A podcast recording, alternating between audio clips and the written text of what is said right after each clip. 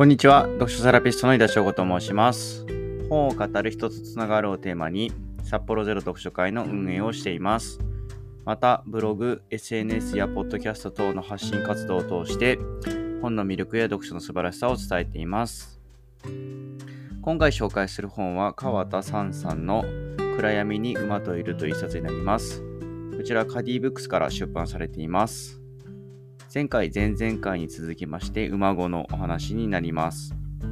前回紹介しました端っこに馬といるが昼の世界を描いたものならば、今作の暗闇と暗闇に馬といるは夜の世界が描かれたものになります。夜明け前の暗い中での馬のカディとの交流が書かれています。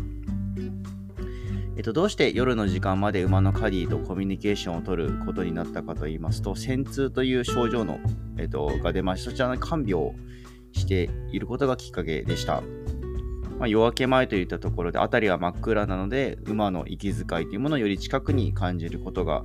できます。まあ、馬とのやり取りを馬語というふうに著者の川田さんは、まあ、呼んでいますが、まあ、視界までもが十分ではない中で、馬語というものがより力を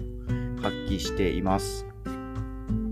人間同士のコミュニケーションは言葉が主流ではありますが、馬の、えっと、人間が馬に対する時に使うような言葉を使わない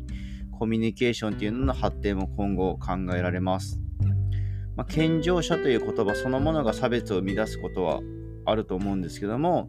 まあ、目が見えない、耳が聞こえないといったハンデがある方がするコミュニケーションの手法というのは、ま、今後参考にすべき点というものがやはりあるのではないかなというふうに思います。えっと、そういうのようなことを感じ考えながら、えっと、今回のこちらですね、えっと、暗闇に馬といるを読みました。まあ、前回、前々回と馬の、馬に対する、あのコミュニケーションの取り方の話を、